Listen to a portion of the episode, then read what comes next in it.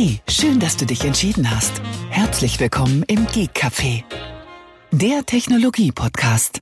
Guten Abend, Tobi. Einen wunderschönen guten Abend, Thomas. Das ist jetzt der sechste oder siebte Versuch, aber wir bekommen das irgendwie noch hin, ja. Ja, okay, mein Internet war es nicht. Ja, oh Gott, ja, wir können ja nicht immer alles auf das Internet schieben. Nee, da komm, das war doch eben bei dir ein Leitungsreset, oder?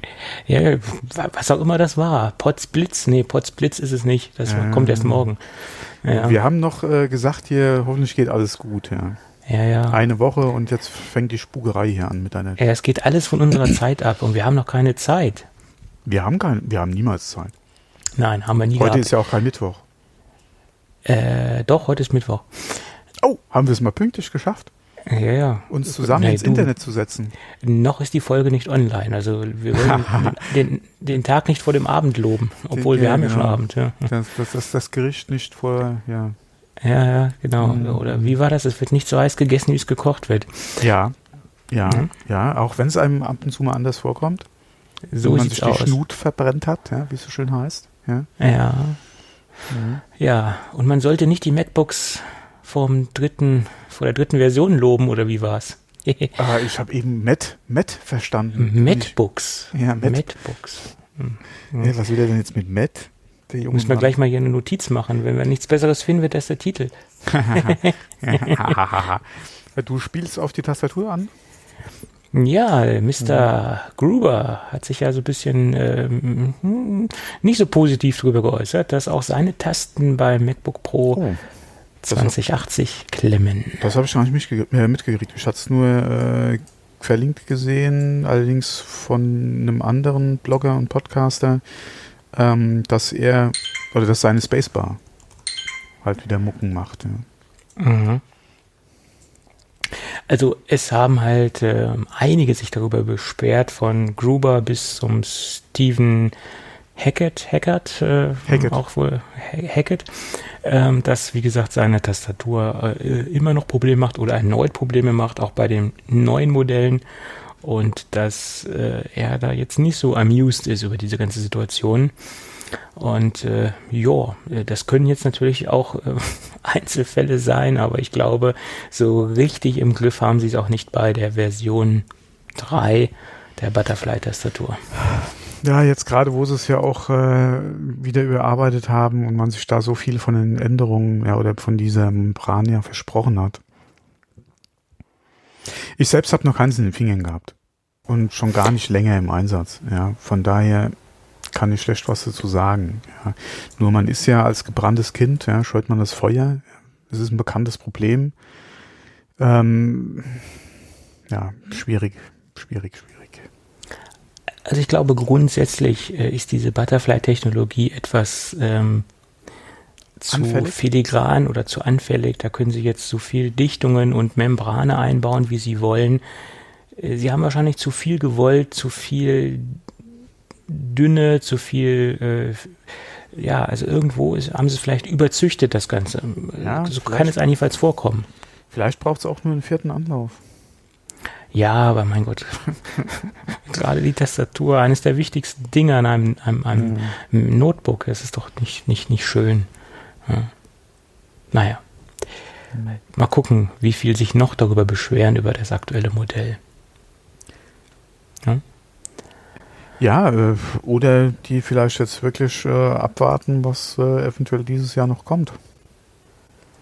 Naja, gut, ich meine, die, Dinger sind ja auf dem aktuellen Stand, was soll dieses Jahr noch kommen? Ne? Also, ob sie jetzt nochmal ein Upgrade vornehmen oder ein, ein Silent-Upgrade der Tastatur, das, das bezweifle ich. Nee, äh, ich hatte eigentlich jetzt mehr so auf die Gerüchte zu dem MacBook Air, über die wir auch schon gesprochen haben, äh, angespielt. Ja, gut, aber ein MacBook Pro Power-Nutzer wird das auch nichts bringen. es ist ne? die Frage, wie gut das äh, neue MacBook Air werden würde und ob das einem Power-Nutzer, der nur nicht zum MacBook gegriffen hat, weil äh, es ja doch ein Mobile-Prozessor ist, äh, dann eventuell doch ausreichen würde. Vor allem, wenn es halt, wenn's halt mit Thunderbolt 3 und äh, vernünftig ja. I.O. kommt. Ja, das Nur ist die Frage, wie viel ähm, Schnittmenge es da gibt bei den Nutzern, die jetzt quasi auch mit weniger Power zurechtkommen. Ja, ähm, definiere weniger Power. Wenn du von einem MacBook Pro 13 Zoll kommst, Ja, ja. Das könnte vielleicht funktionieren. Ja. Das könnte ähm, funktionieren. Die Frage ist halt wirklich, welcher Prozessor wird drinstecken, wie leistungsfähig ist er, wie sieht es mit Grafik aus, ähm, welche Anschlüsse hat das Gerät. Ja, das ist halt die Frage. Und ähm, da muss man einfach mal abwarten. Dann natürlich wieder die, wie wird es preislich positioniert sein und B, äh, es wird ja wahrscheinlich dieselbe Tastatur haben wie die aktuellen Geräte. Von Eben. daher wirst du da groß äh, ja, dich nicht verbessern können. Eben, davon ist auszugehen. Ja. Ich gehe mal nicht davon aus, dass die Tastatur aktueller ist, zumal die Dinger ja schon, wenn sie jetzt dieses Jahr noch rauskommen sollen, schon längst in der Produktion ja. sein müssen. Mhm. Oder der Entwicklungsstand muss ja abgeschlossen sein. Das Ding ja, muss ja fertig entwickelt sein. Selbst wenn du da noch hier Kleinigkeiten ändern könntest, ist es für das auf jeden Fall schon zu spät. Ja, auf jeden Wenn jetzt Fall. so das Feedback kommt oder die Erfahrungen einfach von der Masse draußen kommen und du siehst dann, okay, äh, wir müssen da vielleicht irgendwo die Membrane einen Nanometer äh, dicker machen äh, oder irgendwo noch ein bisschen was abfeilen oder von, von der Feder her, von der Federung her das noch ein bisschen ändern, äh, beziehungsweise äh, was weiß ich auch immer, ja. Das kannst du halt mit der Generation oder mit, mit den Geräten, die da gerade vom Band fallen, nicht machen. Ja, das wäre dann quasi erst wieder so mit, dem nächsten, mit der nächsten Revision, ja, Punkt-Update oder was auch immer, ja, ja. kannst du da was machen. Aber das wird wahrscheinlich dann auch eher bei den Pros der Fall sein, die ja wahrscheinlich früher dran sind, als äh, dann eventuell neue MacBook Airs. Genau. Aber das passt zu den nächsten Gerüchten rund um den Mac Mini. Der kommt nämlich von äh, Blomberg. Die haben ein bisschen was aus der Lieferkette herausgefunden, ähm, dass die äh, Geräte sich wohl auch an den Profi-Nutzer orientieren sollen und dass es nicht nur so klassische Einsteiger-Macs werden sollen. Mhm. Das ähm, ist ja auch wieder sowas, was du auch schon angesprochen hattest, ja. Ja, und jetzt wird es natürlich interessant, weil ähm, wie weit ähm, ist es ein Profi-Gerät? Mhm. Und wie weit sehen wir da vielleicht so was ich ja schon immer so voraus ahnte oder so äh, prognostiziert habe, wie weit sehen wir schon so das Grunddesign? Ich rede jetzt nicht unbedingt von der Hardware, also von der, von den Inkredenzien, also von den Komponenten, sondern mehr so vom Gehäusedesign und von den Ports und von der, von der Modulart her oder von der, von der Modulbauweise sehen wir vielleicht sogar den ersten Mini Mac Pro. Mhm. Die Gerüchte deuten ja darauf hin. Ne? Mm, ich würde auf die Bezeichnung Pro nicht unbedingt jetzt deuten, dass es ein Mac Pro Mini wird. Und dass der, dass der Mini eventuell modular wird. Ich würde eher davon ausgehen, dass der, was jetzt äh, RAM betrifft, was SSD betrifft und was äh, Grafik betrifft, äh, in dem Sinne Pro sein wird, dass er vielleicht eine dezidierte, äh, oder dass es die Option für eine dezidierte Grafikkarte gibt wie bei ja. einem ähm, MacBook Pro zum Beispiel. Dass du da sagst, okay, ich kann äh, nochmal äh, ein Grafikkarten-Update durchführen und habe dann, äh, keine Ahnung, eine 560, eine 580 drinne, je nachdem, wie viel Power ich gerne hätte. Oder auch was kleineres, je nachdem, wie halt auch das Budget aussieht. Und dass du da halt bis zu 4 Terabyte SSD zum Beispiel gehen kannst oder 32 Gigabyte oder 64, 128 vielleicht sogar äh, Gigabyte RAM. Gut, das wäre denkbar. Und ich meine, Sie müssen natürlich aufpassen. Sie können das Ding jetzt ja nicht so extrem hochzüchten in der Startversion. Sie müssen ja immer noch irgendwie was für den Einsteiger haben und auch zum Einsteigerpreis mhm. haben. Äh, es ist ja, es soll ja auch noch ein Mac Mini bleiben. Ne? Da muss man ja auch aufpassen, was ja, man da macht. Das ist auch wieder so die Sache, wenn gerum oder wenn gemunkelt wird, es äh, könnte sich mehr oder, oder so ein Mini Pro werden, der sich so an Pro-Nutzer oder Semi, ne, Semi, nee, nicht Semi Pro ja, also da, da hilft eigentlich quasi nur die Möglichkeit, ja. die Dinge halt aufzurüsten. Ne? Und dass man da wirklich ein modulares System macht. Ja, ja, oder dass du halt einfach die Optionen hast von der Konfiguration her. Dass du ja. vom Prozessor, beziehungsweise, das, da muss jetzt hier nichts wie beim iMac Pro oder so angeboten werden, aber dass du halt einen vernünftigen Prozessor, Quad-Core auch hast, ja. ja. Äh, eventuell auch die neuen 6-Core oder so, ja, je nachdem, was halt Intel liefern kann. Und dann halt was RAM-Optionen und SSD betrifft. Und dann alleine da von der Option her man weiß es ja vom MacBook Pro, da haben wir es gesehen, ja, sobald du da auf 2 oder 4 Terabyte SSD gehst, die Preise explodieren natürlich direkt. Ja, klar, auf jeden Selbst Fall. Selbst wenn du bei einem neuen Mac Mini eventuell noch irgendwo Einstiegspreis um die 5 oder sagen wir mal 600 liegen könntest, ja, du fängst an, das Ding zu konfigurieren und landest da wahrscheinlich irgendwo um die 1000 und hast noch nicht das Maximum erreicht wahrscheinlich. Ja. Und Alleine, du hast ja wieder das Problem, die Dinger sind wahrscheinlich nicht äh, auch wenn man jetzt ein, ein, Baukastensystem hat, wird man es wahrscheinlich nicht nachträglich aufrüsten ja. können ja. beim Mac Mini. Ja. Und dann steht man da und man muss quasi dann sich für den Speicher entscheiden, den Arbeitsspeicher und muss gucken, was man mit der SSD macht, obwohl SSD sehe ich immer noch als sekundäres Problem an. Da kann man über Thunderbolt 3 ja noch äh, nachziehen und nach, nach Möglichkeiten nachrüsten. Genau, der Mac Mini ist kein MacBook. Genau. Du hast den nicht, da, du hast den nicht dabei. Genau. Gerade Pros, ja, entweder haben sie ihn definitiv auf, dem äh, Schreibtisch stehen oder sogar eventuell, ja, wie es ja manche auch machen, hier Rack Mount. Ja, da gibt's ja. ja hier bis zu vier Mac Mini, glaube ich, in einem, äh, in einem Rack Mount, was du machen kannst. Von daher, ähm, ja, voraussetzt, sie ändern halt nicht zu viel an, an dem Formfaktor. Kleiner wäre ja okay, also würde immer noch reinpassen, eventuell mehr irgendwo einen Zentimeter zugeben oder so und dann hättest du wieder das Problem, dass es wahrscheinlich die ganzen Rack-Mount-Lösungen oder so ein 19 Zoll Rack äh, einfach nicht mehr äh, die Anzahl aufnehmen kann und da hast du auch wieder gelitten, ja. Ähm, ich bin ja echt am Hadern, ja. Äh, Mac Mini, äh, sollte der dieses Jahr noch kommen, wäre das ja eventuell auch sowas, was vielleicht doch für mich noch in Frage kommt. Da ist halt wieder nur die Frage vom Preis her, ja. Ich hätte ja Klar, ich würde auch nicht zum kleinsten Mini greifen. Äh, von daher wären jetzt diese 500 oder 600 Euro äh, wahrscheinlich eh nicht so mein Einstiegsmodell. Aber wenn, wenn ich da überlege, dass ich da vielleicht bei 1000, 1200 ja, Euro rauskomme, wäre mir eigentlich auch schon wieder zu viel. Ja, aber wenn du, wenn man bedenkt, wie lange du damit arbeitest und wie lange du das Ding benutzt, ja. wie viele Jahre, dann kann man sich das natürlich auch ein bisschen schön rechnen, das Ganze. Ja, ja. schön rechnen, ja, aber wehtun tut es einem. Du, logisch, klar. Der einzige Vorteil, den du halt wirklich hast, ist, du brauchst sonst nichts. Ja, alles andere hast du ja da stehen. Genau. Und ich gehe davon aus, das Ding wird Thunderbolt 3 haben. Ja. Davon ist natürlich, also zu 99,9 Prozent auszugehen. Mhm. Und da steht ja natürlich eine, eine Füllzahl an, an Aufrüstmöglichkeiten äh, parat. Oder aber klar. auch das, was wir in der letzten Folge ja schon angesprochen haben. Was, was haben wir da angesprochen? Blackmagic. eGPU, ja genau. Ja, mhm. Das wäre ja. auch noch eine, eine, Lösung, ja. Selbst wenn du sagst, okay, du musst nicht jetzt super duper Grafik drin haben, du könntest dir über eine eGPU, könntest du die Grafikpower auch noch nachrüsten. Ja? Und das ist halt auch wieder das Schöne. So eine eGPU äh, an einem Mac Mini ist jetzt kein Hinderungsgrund. Ja? Äh, am Laptop, je nachdem, wie du halt mobil am Arbeiten bist oder warum du den Laptop vielleicht sonst noch brauchst, okay, aber Mac Mini, wenn du wirklich die Grafikpower brauchst, wäre das eventuell auch noch eine Option. Ja? Vor allem auch eine, die du noch, noch auch später nochmal nachrüsten kannst. Ja je nachdem, wie du dich da entscheidest, ob du jetzt ein Gehäuse nimmst, was du selbst zusammenbaust, ein eGPU-Gehäuse, oder ob du sowas, so eine All-in-One-Lösung nimmst, klar. Dann, ja, oder aber hm. du hast jetzt noch nicht unbedingt den Anwendungsfall, oder aber dein, deine Arbeitsumgebung, was du machst, äh, verändert sich ja in einem halben Jahr, oder es kommen, oder du, du interessierst dich auf einmal für was anderes, brauchst mehr Grafikpower und kannst es dann einfach nachrüsten, ja.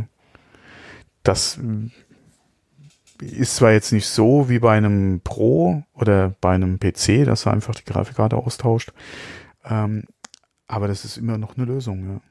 Ja, richtig. Und, und gerade in Mojave wird ja dennoch ja. die eGPU-Unterstützung verbessert, verfeinert, als wir mhm. sie bei High Sierra haben. Und ähm, das äh, reift ja dann auch noch ein bisschen nach, das Ganze. Ja. Das ist ja so. Ja, gut. Und wie, und wie gesagt, äh, wir gehen davon aus, also ich gehe auf jeden Fall davon aus, es ist verlötet. SSD jetzt bei einem stationären Gerät nicht das Thema. Da kannst du auch mit 500 oder sagen wir mit Terabyte gut hinkommen, intern. Da kannst du alles extern noch machen. Thunderbolt 3 ist ja wirklich fix. Äh, nur halt RAM ist das Thema. Ja, da musst du wirklich überlegen. Ja. Wie viel ja. geht maximal halt rein? Was wäre für dich halt so der, der Mindestram, den du gerne hat, hättest? Ich denke nicht, dass er ja, obwohl, wenn sie einen Einstiegspreis brauchen mit 8 GB, würden sie es vielleicht nochmal machen. Aber ich gehe mal eher nicht davon aus. Ich denke, der fängt bei 16 an. Und dann ist halt die Frage 1632. Ja, was willst du haben? Ja, ja, je, je nachdem. 64. Also ich würde mir wünschen, oder ich gehe davon aus, dass wenn er wirklich, wie gesagt, so ein Pro wird, wird er mindestens 64 noch unterstützen. Davon kann man ausgehen und äh, dann ist natürlich auch wieder die Gefahr äh, sehr groß, wenn der jetzt vor Mac Pro rauskommen sollte und es gibt wirklich so eine relativ potente Maschine in, im, im High-End-Ausbau ähm, also wenn er denn voll auf, ausgebaut ist, dann ist es auch wieder gefährlich, ob jetzt nicht einige Nutzer warten, was denn der Mac Pro macht, wie da die Preise sind und ob da so ein bisschen auch die Leute gehemmt sind, dann diesen Mac Mini äh, jetzt schon zu kaufen und nicht erstmal abwarten, bis dann der Mac Pro draußen ist, wie der dann aussieht. Ja, ich ja. denke nicht, dass wir mit dem Mini so ein Problem in Anführungszeichen haben werden wie mit dem iMac Pro. Naja, aber. Ich denke, die, die Schnittmenge zwischen Pro-Nutzer, der iMac Pro oder Mac Pro Power braucht und Mac Mini ist relativ klein. Ja, aber jetzt, wenn man mal überlegt, einen voll ausgestatteten Mac Mini, alles was geht, wenn man das alles reinnimmt, mhm. Der könnte in dem Preisbereich sein wie der kleinste Einstiegs-Mac Pro. Die beiden Systeme Perhaps, könnten ja. sich so gegenseitig so ein bisschen, äh, da gibt es bestimmt Schnittmengen. Und gerade wo ja auch dem Mac Pro zugesagt worden ist, das soll modular werden, wie auch immer das aussehen wird, könnte ich mir vorstellen, dass der ein oder andere Nutzer noch skeptisch ist und wirklich wartet, wie denn der finale ja. Mac Pro aussehen soll. Das Problem ist, du weißt nicht, ja, der dann keinen Mini eventuell kauft, weil er auf den Pro wartet. Ja. Ja, das ja. Wie gesagt, äh, wer da eh eher zum Pro, zum Modularen oder auf die eventuell doch was heißt eventuell auf die mehr verfügbare Power einfach angewiesen ist, der wird sich ein Mini nicht unbedingt kaufen, wenn dann vielleicht übergangsweise, aber selbst das wahrscheinlich eher nicht. Deswegen hatte ich auch gemeint, die Schnittmenge ist wahrscheinlich eher klein, ja, ja. Wo, wo, für ein Pro, also Mac Pro-Nutzer ein Mac Mini in Frage kommt. Ähm, fair wäre es natürlich, ja, wenn der Mini halt wirklich so Pro positioniert wird und die Möglichkeit hat, den halt entsprechend auszurüsten, was jetzt RAM, SSD, eventuell Grafik betrifft, wäre es natürlich fair, wenn Apple auch schon mal ein paar Details zum Mac Pro raushauen würde. Wie ja, das da aussieht. Genau, weil das ist das ähm, ganz große Problem, was wir ja immer noch haben. Wir wissen nicht, ja. wie Apple ja, ähm, gar nichts. Ja. ja, wie Apple modular, das modulare System definiert. Was ist für Apple ja. modular oder wie definieren sie es? Mhm. Und sicherlich nicht so, wie das unsere feuchten Träume sind, wie wir es gerne hätten.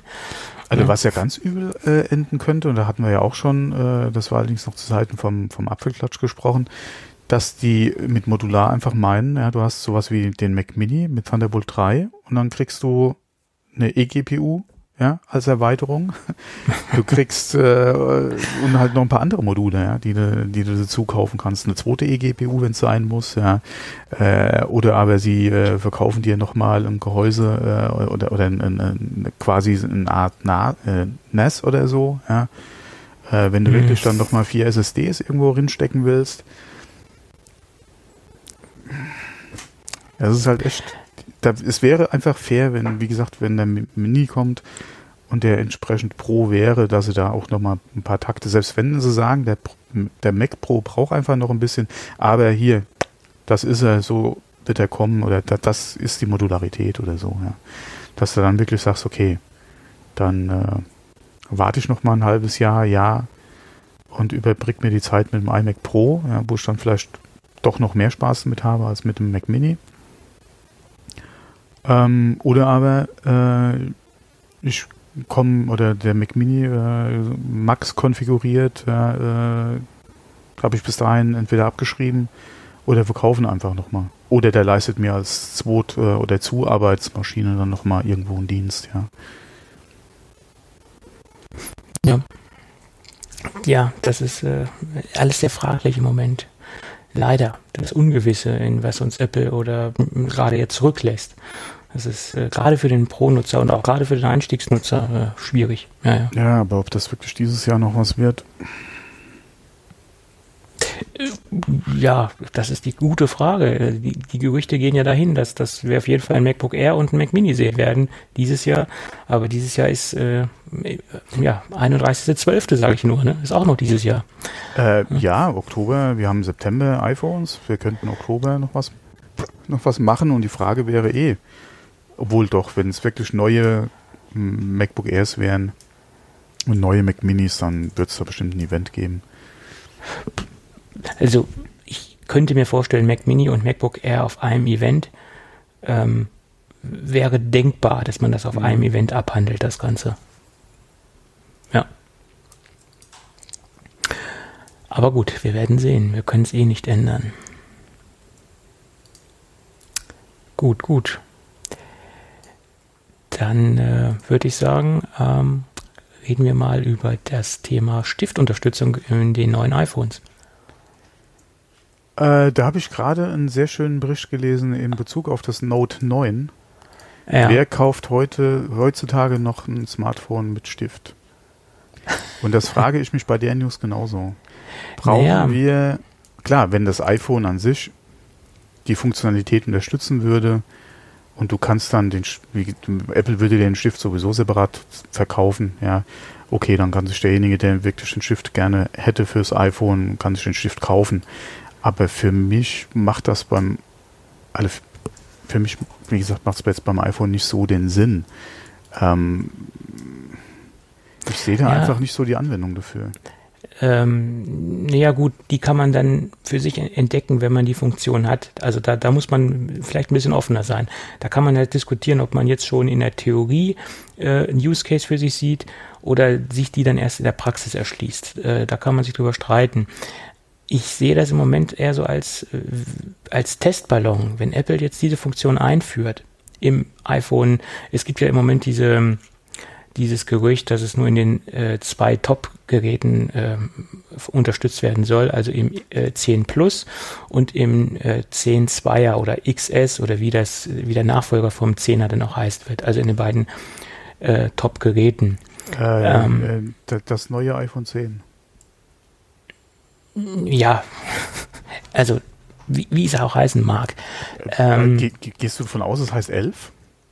Nee, ich, heißt, ich gehe davon aus, dass es XS heißen wird und X Plus, also das 6,5 X Plus oder 10 Plus und das andere nee, 10S. XS ist ja so extra small. Nee, das kann ja, ich mir eigentlich nicht vorstellen. X2? Ja, oder auch, auch X2. nicht unbedingt. Ich, ich tippe definitiv auf äh, das neue iPhone 10 wie auch immer. Äh, beim iPhone äh, Plus ist einfach, dann nennt man es 10 Plus und es ist äh, erledigt sozusagen das Thema. Äh, weil da gibt es noch kein Vorgängermodell von. Genau. Äh, das neue iPhone 10 Plus. Genau.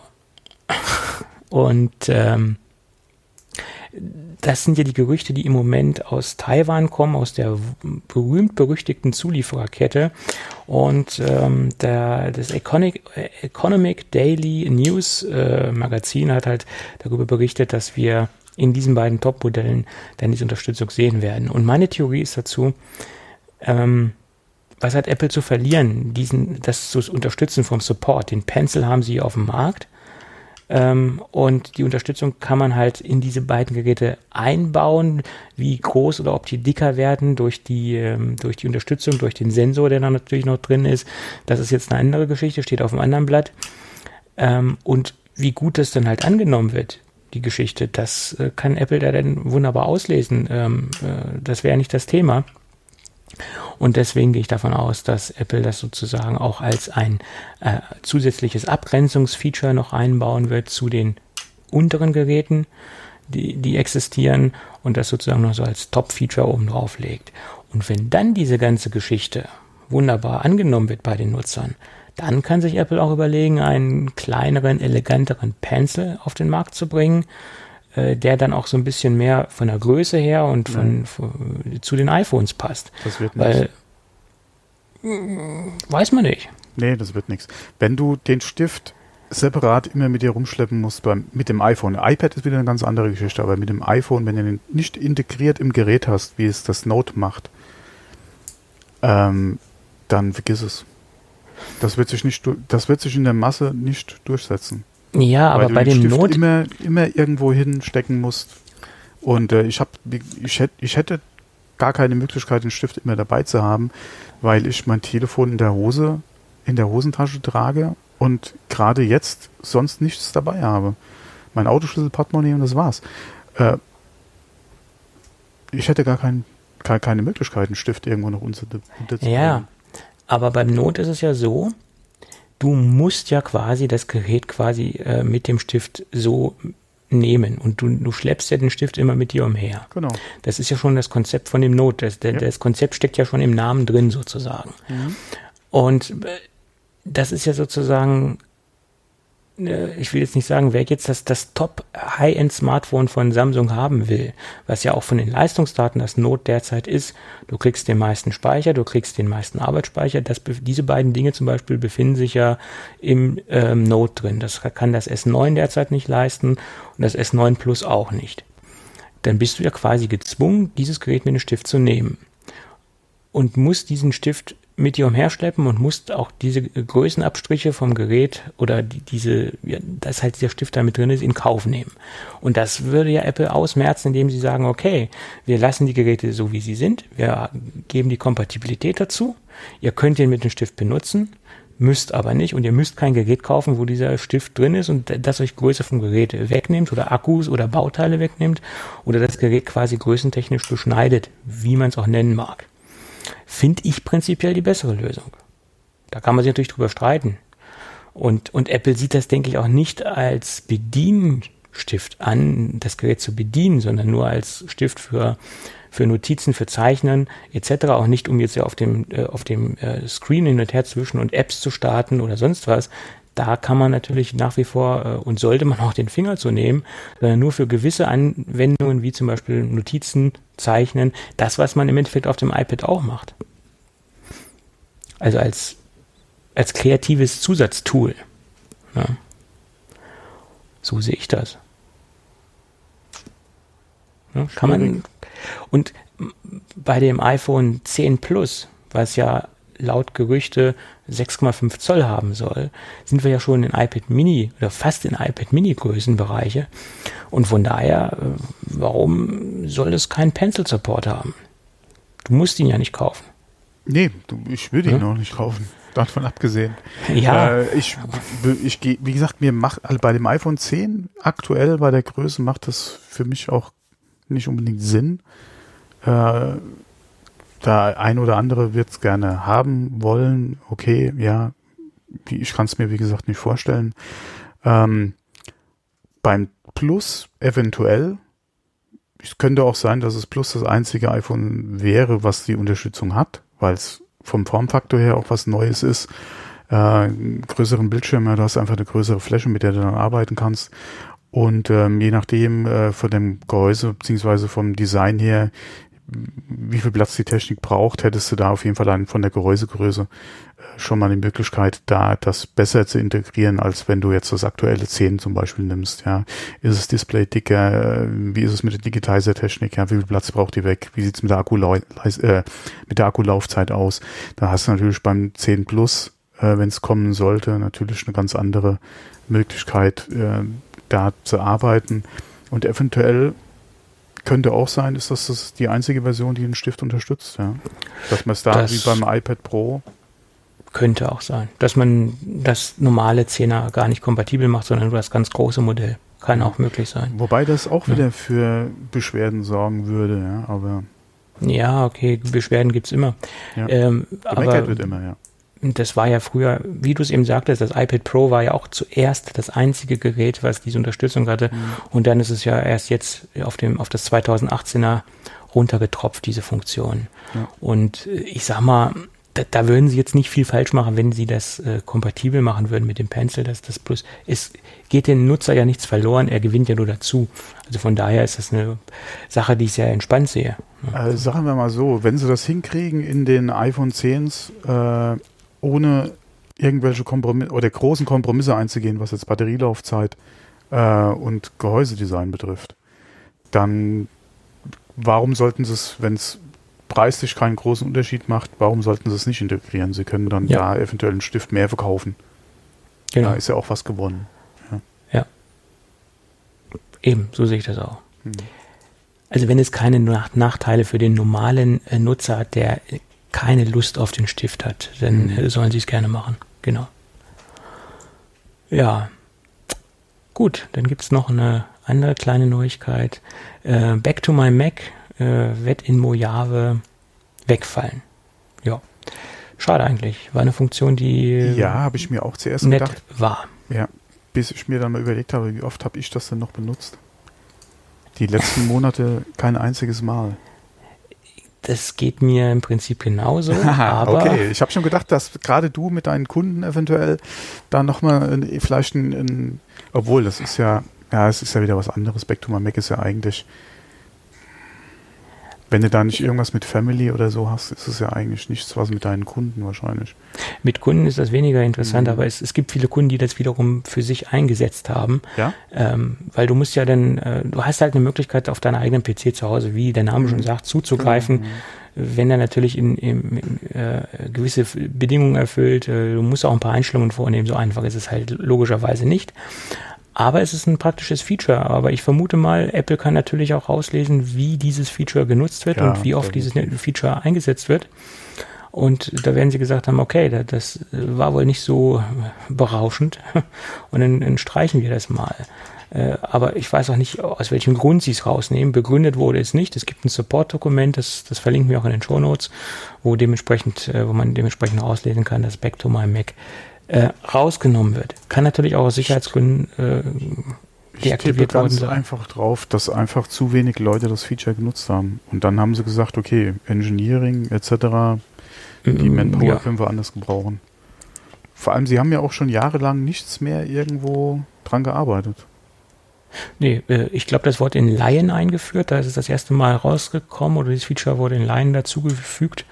Und das ist ja auch schon ein bisschen her und es muss halt gepflegt werden. Features müssen halt auch gepflegt werden, ganz klar.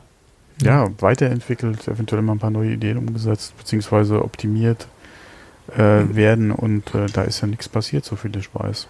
Wie, okay, ich habe es die letzten Monate auch nicht benutzt. Ja, ich habe es am Anfang mal ausprobiert, hatte auch das Problem, dass äh, es von der Hardware, ja, oder gerade mit alter Hardware ja ein bisschen tricky war. Äh, es gab da, du hast ja eben schon erwähnt, ein paar Voraussetzungen, die einfach erfüllt werden mussten. Und wenn du da wirklich uralte Hardware hattest, ähm, hat es nicht unbedingt funktioniert, ja. Ähm, von daher war das eh so eine Sache, das mal zu vernünftig zum Laufen oder zuverlässig zum Laufen zu bekommen. Und wie gesagt, die letzten Monate habe ich da gar nichts mehr gemacht. Mir wäre es ja. nicht aufgefallen.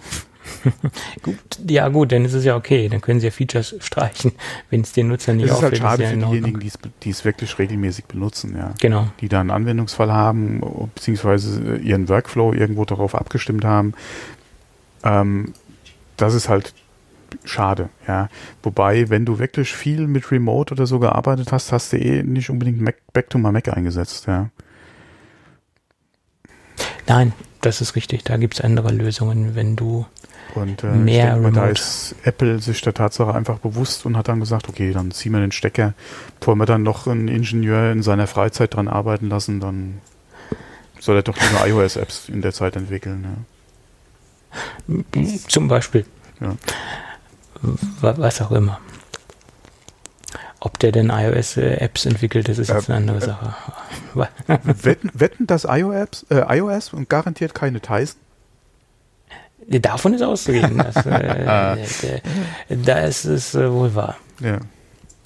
ja. Du musst auch mal gucken, wenn eine Apps der, die, der, der einzige Markt, wo du wirklich Geld verdienen kannst, äh, wobei der Markt ja zu Subscriptions jetzt eindeutig geht, ähm, ist der, nach wie vor iOS. Ja auch wenn Downloadzahlen äh, gerade unter Android ja äh, wirklich gut sind, ähm, pro Nutzer wird doch immer noch mehr Kohle oder mehr Geld umgesetzt äh, mit iOS-Nutzern. Und ähm, ja, wobei, wie gesagt, der Trend ist ja eh hier jetzt Subscriptions, Free-to-Play, äh, etc. Ja, da, wenn man mal guckt, die äh, Zahlen auch, die Fortnite jetzt geliefert hat, ja, auf iOS, beziehungsweise jetzt sind sie ja auf Android äh, auch verfügbar. Das ist, pff, ja. Ja, aber ich glaube auch dieses Vorurteil, ähm, was ja immer noch so durch die, die, die Szene geht, dass Android-Nutzer gerne weniger Geld für Apps ausgeben als iOS-Nutzer. Ich glaube, das kann man jetzt nicht mehr so pauschal sagen. Wenn man das jetzt ein bisschen granularer ermitteln würde, wenn man jetzt zum Beispiel sagt, die mhm. Leute, die jetzt so ein High-End-Smartphone nutzen, wie so ein Note 9 oder ein ja, P20 von Huawei, ich glaube, die Nutzer äh, sind auch eher bereit, für Apps mhm. Geld auszugeben, als diejenigen Nutzer, die sich vielleicht so ein. Ich denke, so prozentual ist es immer noch niedriger als bei iOS im, ja, aber, im vergleichbaren Segment. Aber ich könnte mir vorstellen, wenn man innerhalb da nochmal so eine Erhebung hätte, äh, wie es bei den einzelnen Geräten aussieht oder ob jetzt diese Flagship-Nutzer vielleicht doch eher bereit sind, die auch bereit sind, für, für gute Hardware gutes Geld auszugeben, die sind vielleicht ja, auch bereit. Das heißt paar, nicht unbedingt, dass die auch bereit sind, für, für Apps Geld ah, auszugeben. Das wäre mal interessant, das guck, mal genau zu ermitteln. Gerade in der PC-Gaming-Ecke wie viele Leute viel, viel Geld für gute Hardware ausgeben und äh, wie da die Crack äh, oder wie da, wie gesagt, Cracks dann einfach äh, installiert werden, wo sich die Leute das ja. Zeugs dann aus dem Internet irgendwo runterladen. Da kann es natürlich aber auch daher kommen, dass sie dass es ja meistens Jugendliche sind oder jüngere Leute. Ja, hm? Nicht nur, guckt. Und dass sie ihren letzten Cent für die Hardware ausgegeben haben und einfach. Ja, das ist, das ist aber bei den Telefonen ähnlich, ja. Du, du kannst ja. da die, die Cents zusammen und kaufst dir dann, äh, wie gesagt, ein iPhone oder äh, deswegen ist ja auch gerade der Markt, was Free-to-Play betrifft, so ein Riesending. Weil du kannst erst, oder du wirst ja quasi ja, angefixt klingt jetzt so negativ. Aber du kann, hast ja die Möglichkeit, erstmal kostenlos einzusteigen und ja. dann je nachdem äh, wird ja über In-App-Käufe eventuell oder wirst ja an die In-App-Käufe herangeführt und je nachdem, ja, für dich, es ist halt eine andere Hürde, irgendwie mal einen Euro oder ein paar Cent für einen In-App-Kauf auszugeben, was sich über die Zeit dann einfach summiert. Ja, es gibt ja Leute, die stecken da ja hunderte von Euro im Monat in, in In-App-Purchases rein, ja, was denen aber nicht unbedingt so bewusst ist, ja, oder sie nicht so wahrhaben wollen, weil es einfach keine Einmalkäufe sind. Wenn du sagen würdest, hier, äh, die Schlumpfbären, wie ein Kollege von uns das ja immer so schön bezeichnet, ähm, du musst für das Ding eben im Vorfeld mal 100 Euro zahlen, ja, ist was anderes, als wenn du da über einen Monat hinweg immer mal ein bisschen was investierst und hast am Ende auch 20, 30 Euro ausgehauen. Und äh, zuletzt gab es ja auch gerade wieder, ich weiß jetzt nicht mehr, wo es war, aber diesen einen Bibliothekar, der da sich äh, in Riesenschulden gestürzt hat und, und äh, Geld unterschlagen hat, um seine äh, Spielleidenschaft äh, zu befriedigen, ja, wo er dann äh, in Inner Purchase Geld rausgehauen hat. Ähm, die Titel sind halt einfach die Sachen, wo du, wo du ähm, Geld verdienen kannst. Und ähm, ob die jetzt auf iOS oder auf Android laufen, ist eigentlich wurscht.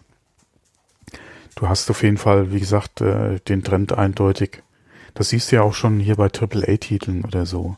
Ja, du äh, zwar nach wie vor, oder wo jetzt dieses Modell auch kommt, äh, halt einfach äh, Games as a Service. Ja, du, du haust da nicht mehr auf einmal deine Kohle raus und hast einen Titel, äh, den, den du dann fertig schon hast, sondern du kaufst, ja, und hast dann zwei, drei, je nachdem, wie lange so ein Titel unterstützt wird, vier Jahre, äh, bist du mit diesem einen Titel ja, was heißt beschäftigt, aber du kannst diesen Titel wirklich, der wird vier Jahre oder diese Zeit lang unterstützt und da kommt neuer Content und der ist entweder, finanziert sich dann entweder über DLCs ähm, oder ist im ersten Jahr mit drin äh, oder, oder wie auch immer das dann, dann gerechnet wird, ja.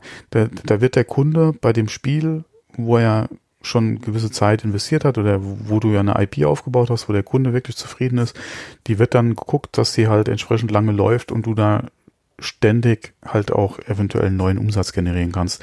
Ob das das dann über In-App-Purchase äh, ist, Skins verkauft werden, wie bei Fortnite zum Beispiel, ähm, oder äh, neue Inhalte, neue Missionen, ja, äh, etc. Ja, und darüber dann entweder im Pack beziehungsweise halt mit Einzelverkäufen dann Geld generiert wird. Das ist einfach der Trend, ob es einem gefällt oder nicht. Ja. Ich bin auch nicht unbedingt so der Freund von. Aber es kommt halt auch immer aufs Spiel drauf an, wie es umgesetzt war. Ja, ja wo, wobei ich persönlich immer noch zwischen Gutes und Böses äh, in der Purchase, ja, klar, Purchase unterscheide. Ja, ja, du hast ja das Problem, äh, einmal dieses Pay-to-Win, was es ja auch gibt, ja. was ja total Banane ist, ja. Und du hast natürlich zum Beispiel auch äh, wieder andere Titel, wo es halt wirklich um rein um Cosmetics geht, ja. Ja, oder zum Beispiel, wenn du dir das Ziel auch erreichen kannst, wenn du kein Geld reinsteckst, sondern du ja, musst nur mehr Zeit reinstecken. Schwieriges Thema. Äh, dann würde ich sagen, wie das Verhältnis ist zwischen Zeit sparen durch Kauf und Zeit investieren und wie lange du brauchst, bis du das Ziel erreichst. Ja, Weil ja. Ähm, klar, wenn du nicht jeder ist ein Hardcore-Gamer und kann wirklich Zeit investieren und würde dann wahrscheinlich eher mal Geld ausgeben, um halt da entsprechend Zeit äh, einzusparen. Solange dieses, dieses Zeitersparnis oder dieses Erspielen der Gegenstände zeitlich so ist, dass auch ich als Casual Gamer oder wenn es für mich ein zweit, dritt, viert Spiel ist, das noch in einer relativ nahen oder relativ kurzen Zeit ja erspielbar ist, dann ist es okay. Aber wenn ich sehe, dass wenn ich nicht wirklich jeden Tag da zwei, drei, vier Stunden reinstecke, der Gap einfach zu anderen Spielern, die die Möglichkeit haben, so groß wird, dass ich dann vielleicht doch Geld in die Hand nehmen muss, das ist dann auch schon wieder grenzwertig. Ja, aber solange es zumindest noch theoretisch möglich ist, das auf dem ja, normalen Weg zu erreichen. Theoretisch kannst ja? du viel machen, das ist das Problem, ja. ja das Problem ist, kann ich das, sagen wir mal, mit, mit dem Schnitt, den du einfach hast, ist es dann noch vertretbar. Dann ist es okay. Ja. ja.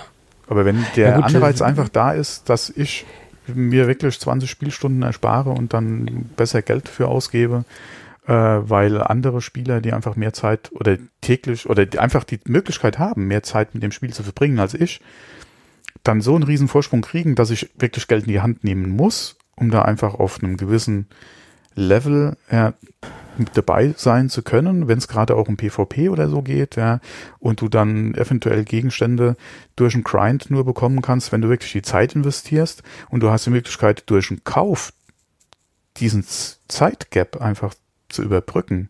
Das sehe ich schon wieder sehr grenzwertig, ja. Ja, ja, die Balance muss irgendwo stimmen, ja, hast du recht. Genau, ne? die Balance das muss ist, einfach passen. Klar, und da sehe ich zum Beispiel null Probleme damit, wenn ein Game das zum Beispiel wirklich rein über Cosmetics löst.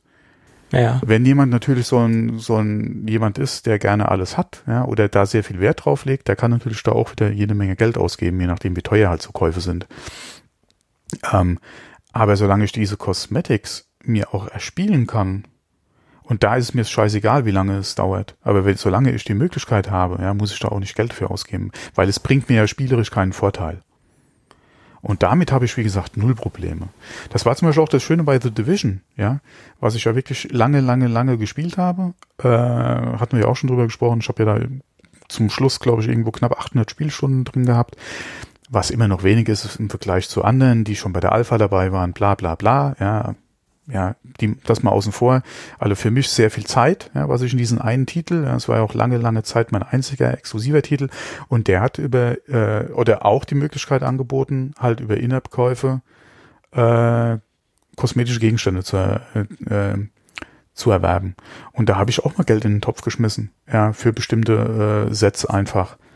Ähm, auch weil ich so ein großer Fan war und gesagt habe, okay, dann ist ja schön, wenn Ubi dann nochmal, beziehungsweise halt äh, Massive als Entwickler hinten dran, da auch nochmal zusätzlich Geld verdient, ja, weil die auch wirklich ja mit den ganzen Updates gerade jetzt in, äh, mit den letzten ja wirklich so viel richtig gemacht haben, wo das Spiel auch nochmal so viel besser geworden ist, ja, dass die von mir aus gerne oder von mir gerne auch nochmal Geld bekommen, dass du da nochmal, wie gesagt, die Möglichkeit hast, darüber hinaus dem Entwickler auch nochmal Geld zukommen zu lassen. Und ähm, das ist, wie gesagt, okay, wenn es dann darum geht, wie gesagt, Waffen, ja, oder andere Vorteile, XP-Generierung, äh, zusätzliche Ingame-Währung, um halt äh, Gegenstände zu kaufen oder so, du über Echtgeld finanzieren kannst, mm, das macht mir echt Bauchschmerzen. Ja, ja stimmt. Das ist, äh, das ist wohl wahr. Ja, das ist ein äh, diskussionsreiches Thema. Aber da ich ja. nicht so extrem in der Spielwelt zu Hause bin, äh, ist es auch immer schwierig, da ja, okay, fundiert mitdiskutieren zu können. Bei einer Textverarbeitung äh, von Pay to, Win, Pay to Win zu reden, wird es halt schwierig. Ist, ist, schwierig, das ist wohl ja, wahr. Das ist schwierig. Aber auch da ja, haben wir ja gerade bei Microsoft, äh, bei Adobe den Fall, dass sie ja zu Subscriptions übergehen. Und das ist ja auch so eine Sache, die im App Store jetzt einfach, äh, denke ich mal, auch wieder mehr kommen wird. Einige Entwickler sind ja auf den Zug schon aufgesprungen. Das Schöne ist ja auch, wenn ich mich richtig erinnere, Subscriptions oder äh, halt äh, Abonnements ab dem zweiten Jahr für den Entwickler ja wesentlich weniger ähm, oder 50 Prozent, also quasi 15 Prozent nur noch, die an Apple gehen. Ja, alle 15 Prozent mehr in die Tasche von dem Entwickler, wenn halt ein Kunde ein Jahr lang dabei ist. Ja, ist ja auch so eine Sache. Wie lange ja, ist oder hat dein Kunde auch ein Abonnement an der Software? Andererseits, wenn man mal guckt, gerade die Beispiele Adobe, Microsoft, ja, die Kunden, wenn die einmal ein Abo gemacht haben, die werden von Office oder von, von den Adobe-Produkten so schnell nicht weggehen. Und wenn deine Software einfach gut ist, ja, und, und das Geld, was die Leute bezahlen, auch wert ist, dann werden die auch bei iOS-Apps, ja, nicht unbedingt weggehen, ja. Äh, außer sie finden halt was Vergleichbares, was kein Geld kostet. Ja, stimmt. Aber das ist so. Das ist halt auch wieder die Frage, wie lange wird die Software überleben, ja, oder wann wird sie eventuell dann doch nach Geld fragen. Oder wie sieht, oder wie bezahlst du? Ja. Du musst ja nicht unbedingt mit Geld bezahlen. Das kann ja durchaus auch anders laufen, ja. Ja. Und, Gut. Ähm, ja. Und, und wie, wie bist du bereit, äh, oder wie breit kann man jetzt den Bogen überspannen, bis der Nutzer abspringt? Zum Beispiel One Password ist ein gutes Beispiel. Ähm, mhm. Da sind ja auch viele abgesprungen, weil sie gesagt haben, vom Passwortmanager ist mir jetzt einfach zu viel. Da gibt mhm. es äh, Marktbegleiter, die das günstiger abbilden, mit einem ähnlichen Feature-Set. Und da muss man halt auch aufpassen, wie weit kann man da den Bogen überspannen, um, um um die Nutzer noch bei der Stange zu halten, um, um die Bereitschaft des Nutzers noch zu haben, dafür Geld auszugeben. Ne? Weil das ist schon ein sportlicher Preis, den da äh, ja. Agile Bytes aufgerufen hat, muss man mhm. ganz einfach sagen. Ja. Ja. Obwohl das, die Software exzellent ist, das äh, kann man nicht äh, in Frage stellen. Aber wenn ich es wirklich nur als Passwortmanager nutze, gibt es andere Lösungen oder andere Anbieter, die günstiger sind und wo ich nichts oder keinen, keinen schlechteren Leistungsumfang bekomme, ähm, es ist halt die Frage, das ist halt gerade bei Passwörtern ist es ja eine Frage des Vertrauens. Und da hat sich äh, äh, OnePassword einfach die letzten Jahre einen sehr guten Ruf aufgebaut, ja. Das stimmt, ja. Ähm, klar, LastPass oder wie sie heißen, da gibt es auch noch andere sehr gute Anbieter. Ähm, ich habe allerdings, muss ich auch sagen, außer OnePassword nie was benutzt. Das, das ist wohl auch äh, das Bonus, äh, was, was, was, was wahrscheinlich bei vielen Nutzern der Fall ist, dass sie mhm. einfach in diesem System drinstecken, einfach damit sehr zufrieden sind. Sie haben halt sich einen guten Ruf aufgebaut und, und auch nicht wechseln. Und ähm, äh, ja, das ist auch wohl auch einer der großen Vorteile von, von OnePassword. Ja, mhm. wobei ich mit äh, ja kein Abo habe und mit der letzten Version, äh, die ich hier installiert habe, immer noch sehr glücklich bin, die einwandfrei funktioniert. Ja, es gibt ja noch mehr Nutzer, die da auf der Version stehen geblieben sind und immer noch mhm. zufrieden sind. Klar. Und solange die funktioniert, äh, mache ich mir da auch groß keine Gedanken drüber. Ja, klar. Vor allem solange sie noch auf iOS funktioniert, weil das ist eigentlich so die, äh, die, die Hauptstelle, wo ich jetzt mittlerweile eigentlich äh, die ganzen Passwörter im Einsatz habe. Ja. Und solange der Sync über die iOS-Geräte alles funktioniert, hin auch dann wieder zurück zum Mac, ja, back to my Mac, äh, ist alles okay.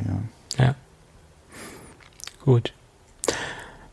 Okay, dann äh, würde ich sagen, äh, kommen wir doch zu der Gadget-Geschichte. Ja. Und da habe ich eigentlich letzte Woche gesagt, äh, wir reden heute über die äh, Blackmagic eGPU, also der zweite mhm. Review-Teil wird äh, heute kommen, aber den werde ich auf nächste Woche verschieben müssen, weil noch einige Dinge äh, im Raum stehen, die ich noch nicht testen konnte. Da gab es ein paar zeitliche Probleme und wo einfach noch ein paar Fragezeichen sind. Und bevor ich hier jetzt irgendwas äh, halbfertiges äh, raushaue. Drei? Drei Fragezeichen? Nee, es sind vier oder fünf. Ja, und äh, ich stehe auch in Kontakt noch mit äh, Blackmagic. Und deswegen warte ich da noch auf ein paar Antworten und das wird es dann erst nächste Woche geben. Ist ja auch so ein bisschen umfangreicher, das Ganze. Oder das Produkt ist ein bisschen umfangreicher. und deswegen habe ich heute ja, zwei Ersatzgadgets. Und das andere, naja, es ist auch, kann man auch als Gadget bezeichnen. Aber fangen wir mal mit dem reinen Gadget an. Und das ist äh, eine externe SSD. Und eigentlich ein relativ äh, frisches Produkt aus dem Hause Seagate wurde Anfang des Jahres auf der CES vorgestellt. Und äh, ja, das ist so der Schritt von Seagate in den populären SSD-Markt. Äh, und der externe SSD-Markt ist ja durchaus äh, gut bevölkert worden. Und ähm, sie nennen das ganze Ding Fast SSD. Und das ist in dieser Leistungs-, äh, in dieser Preisklasse auch wirklich nicht übertrieben, weil sie haben da wirklich ein sehr, sehr gutes Preis-Leistungs-Verhältnis äh, auf die Straße gebracht oder auf den Schreibtisch oder auf den oder in den Gadget-Rucksack gebracht, wie man es auch ausdrücken mag. Ähm, Sie haben derzeit, äh, ich nehme jetzt mal den Preis vorweg, den ich wirklich sehr attraktiv finde. Man bekommt nämlich für rund 132 Euro eine 500 Gigabyte SSD, extern USB-C. Das ist, äh, wenn man sich die Marktbegleiter anschaut, ähm, doch ordentlich äh, günstig, würde ich sagen, für eine, für ein ein, Brand äh, oder für ein A-Brand, was Seagate ja nun eindeutig ist, ist das ein sehr fairer Preis.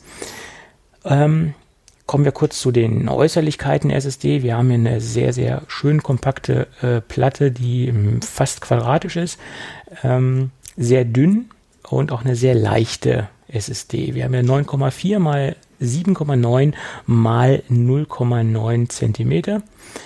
Ähm, 0,9 Zentimeter dick ähm, und wir haben hier 81 Gramm Gewicht.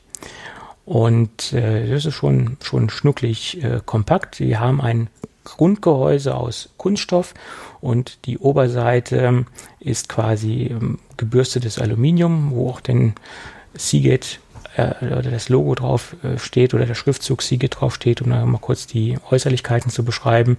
Wir haben einen USB-C-Anschluss direkt am Gerät. Mitgeliefert wird ein USB-C zu USB-C-Kabel und ein USB-C zu USB 3.0a Anschluss. Also somit können wir auch ältere, ältere Geräte betreiben.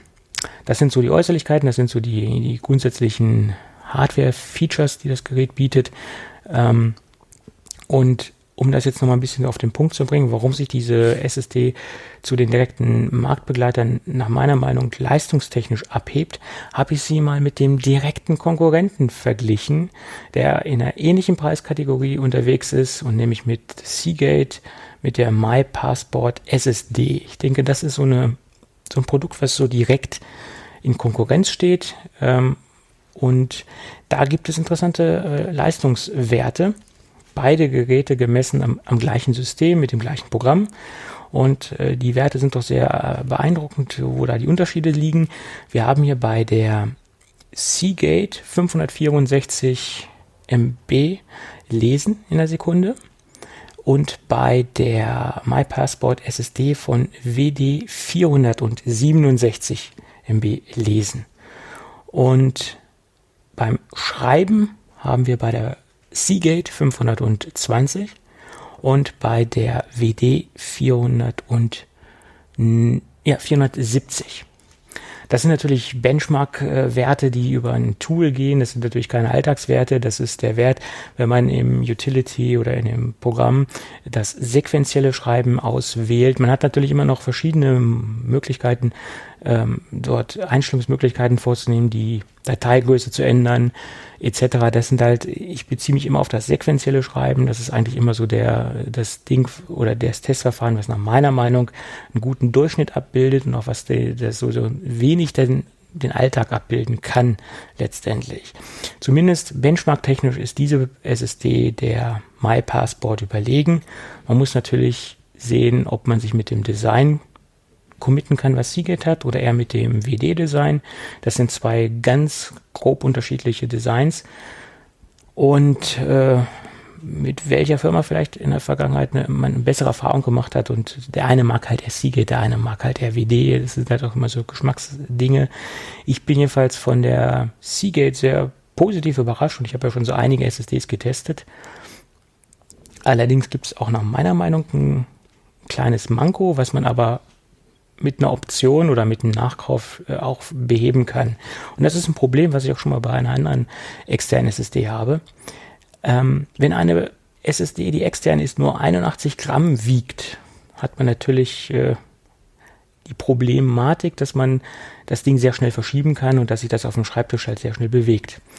Ähm, grundsätzlich nicht so das große Problem, aber wenn man ein sehr starres und sehr festes äh, USB-Kabel mitliefert, was nicht so schön biegsam ist, was nicht, nicht so schön geschmeidig ist und wenn man das am am MacBook angeschlossen hat oder an, an irgendeinem Gerät, dann ist es halt so, dass dieses Kabel äh, die Platte hin und her schiebt quasi auf dem Schreibtisch und sie dann nicht an Ort und Stelle liegen bleibt. Also äh, das kann man fixen, indem man sich jetzt ein USB-C-Kabel kauft, äh, was jetzt zum Beispiel eine Nylon-Umwandlung hat, also was anschmiegsamer ist oder was eine ganz weiche Isolierung hat, dann liegt das Kabel auch wesentlich besser und es, es äh, bewegt nicht die Platte hin und her.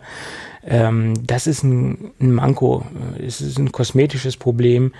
Ähm, das hätte man etwas besser gestalten können von Seagate, aber dieses Problem haben auch leider andere Hersteller. Wie gesagt, das kann man mit, mit Geld lösen, das Problem, indem man sich ein USB-C-Kabel kauft ähm, was natürlich auch diese Spezifikation unterstützt. Ähm, und dann hat man das Ganze erledigt. So um die 10 Euro kriegt man schon ein kurzes, gutes USB-C-Kabel. Wohl bemerkt USB-C-Kabel, es ist keine Thunderbolt 3 HD, es ist USB 3.1, also USB-C 3.1 SSD in dem Fall. Also kann man dem, muss man dementsprechend auch kein Thunderbolt 3 Kabel kaufen. Also man bekommt es auch im günstigen Bereich. Gut, von daher äh, eine Empfehlung meinerseits. Was ich bisher sagen kann zur SSD-Dauertest, hat sie ja noch nicht bestehen können, weil ich sie noch nicht so lange im Test habe. Hm. Ja. ja. Gut. Sieht auf jeden Fall interessant aus, ja. Ja, ich finde die schick, also hat was. Ja. Und spricht auch, äh, denke ich, einen Mac-Nutzer an. Vom Design passt das auch gut in die Mac-Welt. Ja. Gut, dann kommen wir zur nächsten Kategorie. Das ist eine Kategorie, wo wieder ganz viele Fragen kamen, wann ich mal wieder ein, ein Lego-Set bespreche. Liegt nicht unbedingt immer an mir, liegt auch immer so daran, dass man auch an ein Rezensionsexemplar kommen muss, was einen auch gefällt weil äh, Lego schmeißt nicht so inflationär mit Pressesamples um sich, ne? muss man dazu sagen. Deswegen bin ich froh, dass ich mal wieder was in die Finger bekommen habe, was mich auch ähm, vom, vom Set her angesprochen hat ähm, und was auch einen guten Einstieg in die Lego-Technikwelt abbildet, sowohl vom preislichen her als auch vom, vom Feature-Set her des Modells. Und das ist auch ein recht neues Modell. Das ist die äh, Technik, äh, Lego Technik Kollektion Sommer 2018, ganz neu auf den Markt gekommen. Und es geht um einen Gabelstapler. Schwer, was, äh, Lego hat das noch spezifiziert. Es ist nicht irgendein Gabelstapler, sondern es ist ein Schwerlast-Gabelstapler, der auch ein bisschen äh, wohl mehr tragen kann als so die Standard-Gabelstapler. Hm, wie gesagt, Gabelstapler, da, da haben sie mich sofort gehabt. Da habe ich an zwei Dinge gedacht. Kennst du äh, Staplerfahrer Klaus? Nein. Okay, dann werden wir jetzt einen YouTube-Link setzen oder ein Video in den Shownotes verlinken. Alle, die Gabelstaplerfahrer Klaus nicht kennen, die sollten sich äh, in unseren Shownotes mal das Video anschauen. Äh, ist ein interessantes, lustiges YouTube-Video. Um das jetzt hier zu erklären, äh, würde die Sendung nicht reichen. Sehr sehenswertes, lustiges Video. Ähm, und die andere Assoziation, die ich hatte, Forklift. Forklift, der äh, FDP-Client, mhm. äh, der hat ja auch einen kleinen gelben ähm, Gabelstapler als Icon. Und das sind so die zwei Dinge, die mir sofort durch den Kopf geschossen sind. Und bei Gelb sind wir auch gleich bei der Grundfarbe von dem Gabelstapler. Gelb-Blau, das sind die beiden Grundfarben. Ähm, sehr frisches und sehr kräftige äh, Farbtöne. Mhm. Und wie gesagt, das sind äh, die Grundfarben, in, in dem das Set präsentiert wird. Es ist ein 2 in 1 Modell. Das bedeutet, dass man als Grundmodell, also als, als äh, Verkaufsmodell quasi den Gabelstapler hat. Und als zweite Option hat man noch die Möglichkeit, aus dem gleichen Set ähm, einen Abschleppwagen zu bauen. Und ich finde ganz besonders hier ist es so, dass man auch den Abschleppwagen auch als Premium oder als Primärmodell rausbringen hätte können. Bei vielen 2 in 1 Modellen ist es immer so, dass so diese, dieses zweite Modell dem ersten ein wenig nachsteht. Und äh, ich finde, diese, diese zwei Modell, äh, diese zweite Modellwahl ist, steht dem ersten nichts nach. Ist aber ein persönliches Empfinden. Ähm, und als äh, weitere äh, Besonderheit finde ich, dass wir hier ein sehr klassisches Lego-Technik-Modell haben. Das heißt, ähm, jetzt nicht großartige Power-Funktionen, sondern man hat sich auf diese klassischen Funktionen ähm, ähm, äh, spezifiziert, die die Lego-Technik eigentlich ausmacht ähm, und jetzt nicht riesen verschnörkelt. Das bildet sich natürlich auch im relativ günstigen Preis wieder, weil wir haben hier ein ein 600-Teile-Set und das Ding liegt im empfohlenen VK bei 50 Euro oder im vorgeschlagenen VK von Lego Straßenpreis habe ich gesehen, liegt das Ding bei Amazon gerade auf 37 ähm, Euro. Und das ist wirklich für ein Set, was mit 600 Teilen unterwegs ist, finde ich attraktiv. Wenn wir den, wenn wir den äh, Lego-Preis äh, zu Buche schlagen, sind wir ungefähr bei einem Einzelpreis oder bei einem, ähm, bei einem Steinpreis von 8 Cent. Und das ist recht, wenn man das umrechnet, recht okay, finde ich persönlich. Und wenn man die, die Features umrechnet äh, oder nicht umrechnet oder in Betracht zieht, die dieses Modell, was ja recht kompakt ist, auch hat, haben wir einmal eine Abbildung des Motors. Wir haben einen Zweitaktmotor und bei, bei Drehen der Vorderachse bewegt sich dann halt auch die, Kol die zwei Kolben mit. Man sieht die Kolben auch abgebildet. Wir haben hier eine Direktlenkung, die haben wir auf der Hinterachse, die Lenkung und über den Auspuff, der vertikal angebracht ist, äh, im Auspuff haben wir quasi die Lenkung untergebracht. Und dadurch, dass die Wege recht kurz sind, Auspuff, äh, Hinterradlenkung, haben wir auch eine sehr, sehr direkte Lenkung. Und damit dann quasi zu rangieren, sage ich jetzt mal, äh, ist sehr interessant, macht auch Spaß und funktioniert, wie gesagt, sehr direkt. Ähm, denn die anderen zwei Dinge, die eigentlich noch einen Gabelstapler ausmachen, sind natürlich die Funktion der Gabel, die wir hoch und runter senken können. Das ist über einen Seilzug gelöst und die Betätigung folgt über eine Übersetzung, die in der Warnleuchte angebracht ist. Das heißt, die Warnleuchte, die oben auf dem Dach sitzt, ist ein Rädchen, was ich drehen kann und über einen Seilzug bewege ich die, ähm, die Gabel des Gabelstaplers hoch und runter da muss man ein bisschen Geduld haben. Die Übersetzung ist ein bisschen klein. Also man muss sehr oft drehen, bis das Ding oben ist. Man muss dementsprechend sehr viel, wiederum auch sehr viel drehen, bis das Ding unten ist. Dann gibt's noch eine Kippfunktion, ähm, um die Gabel halt abzusenken und anzuheben. Das sind zwei Hebel, die gleichgeschaltet sind, die rechts und links angebracht sind. Ähm, ja, das funktioniert auch schnell und direkt. Da müssen wir halt keine langen Wege gehen das sind so die Grundfunktionen des Gerätes oder des Gabelstaplers. Äh, insgesamt gut umgesetzt, sehr stabil eigentlich, also sehr, nicht so filigran wie manche andere Modelle, also sehr äh, robust gearbeitet äh, und ich denke auch, es ist ein sehr gutes Modell, um in die Lego-Technikwelt einzusteigen, gerade auch weil die Bauzeit sehr gering ist. Wir haben hier ungefähr anderthalb Stunden, also anderthalb bis zwei Stunden, je nach ähm, Übungsgrad oder je nach äh, äh, Geschicklichkeit des Zusammenbauers. Das ist für ein Lego-Technik-Modell recht ähm, gering, weil es gibt Modelle, da, da dauert, da ist man, ist man stundenlang dran, die haben natürlich auch mehr Bauteile, sind auch größer. Und das ist natürlich auch ein bisschen frustrierend für, für vielleicht auch für ein Kind, was jetzt gerade anfängt mit Lego-Technik, da jetzt gleich so einen riesen ähm, Bausatz vor sich zu haben. Äh, und deswegen ist es, denke ich, sehr motivierend, wenn man auch schnell Ergebnisse sieht und wenn man mit so einem Modell anfängt, was viele Funktionen bietet und dennoch auch ähm, recht schnell zusammenzubauen ist, äh, ist das doch ein sehr attraktives äh, Einsteigermodell, sowohl vom Preis als auch vom Funktionsumfang, finde ich persönlich. Und ein Modell, mit dem man viel machen kann. Ähm, und von daher denke ich, ein schönes, schönes neues Technikmodell für den Sommer 2018. Und es gibt noch zwei kleine Add-ons. Es gibt noch eine Palette und noch ein Chemiefass oder ein Chemikalienfass, was es auch immer sein soll, was dabei ist, damit man auch ein bisschen Gabel stapeln kann. Ja, das war's. Ja, schönes Modell. Finde ich auch. Mhm. Kann man sich noch stundenlang drüber unterhalten, aber ich habe es kurz gefasst. Ja. Ja, gut, es ist ein Gabelstapler von Lego. Ich meine, ja, ja. was soll's. Demnächst gut. dann Kranwagen und äh liegt nicht an mir. liegt nicht an mir. Gut. Gut, dann würde ich sagen, können wir den Laden heute dicht machen, oder? Jawohl, sind wir fertig, genau. Am Ende angelangt sozusagen. Mhm. Sehe ich auch so. Gut. Dann hören wir uns nächste Woche wieder. Jawohl.